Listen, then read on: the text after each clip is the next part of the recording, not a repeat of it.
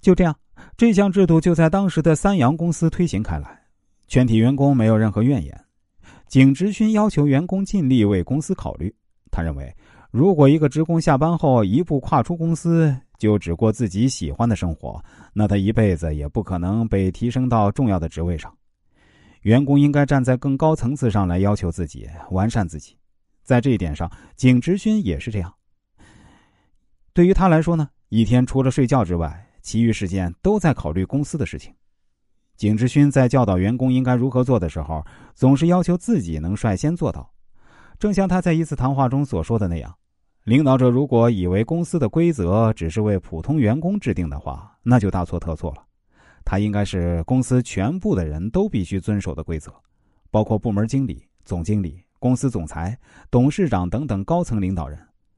如果因为自己是高层领导，下面的事儿有人代替去做。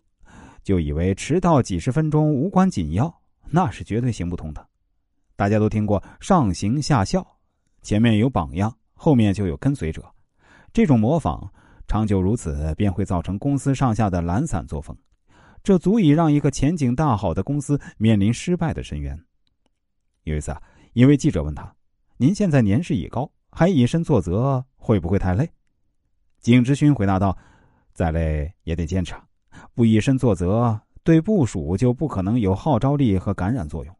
我作为三洋的董事长、总经理，在国内有七万双眼睛盯着我看，大家都在注视我的行为，我必须得谨言慎行，不能有半点失误。榜样的力量是无穷的，员工随时随地都在看着领导。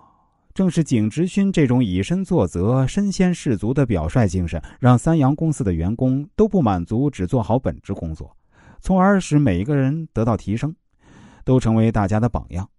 而榜样又严于自律，努力影响着别的员工，使大家都成为优秀的人。优秀的三洋人又生产出优秀的三洋产品，三洋企业才得以取得辉煌的成就。无数事实证明，管理者必须注意自身修养。行动要以身作则，先正自身，再去影响他人，进而率领员工去开拓进取。在我从事人生规划师这份职业以来，也有很多顾客是做企业管理者或者一些政府单位管理者的，在他们身上，我确实也看到了这种以身作则的特点。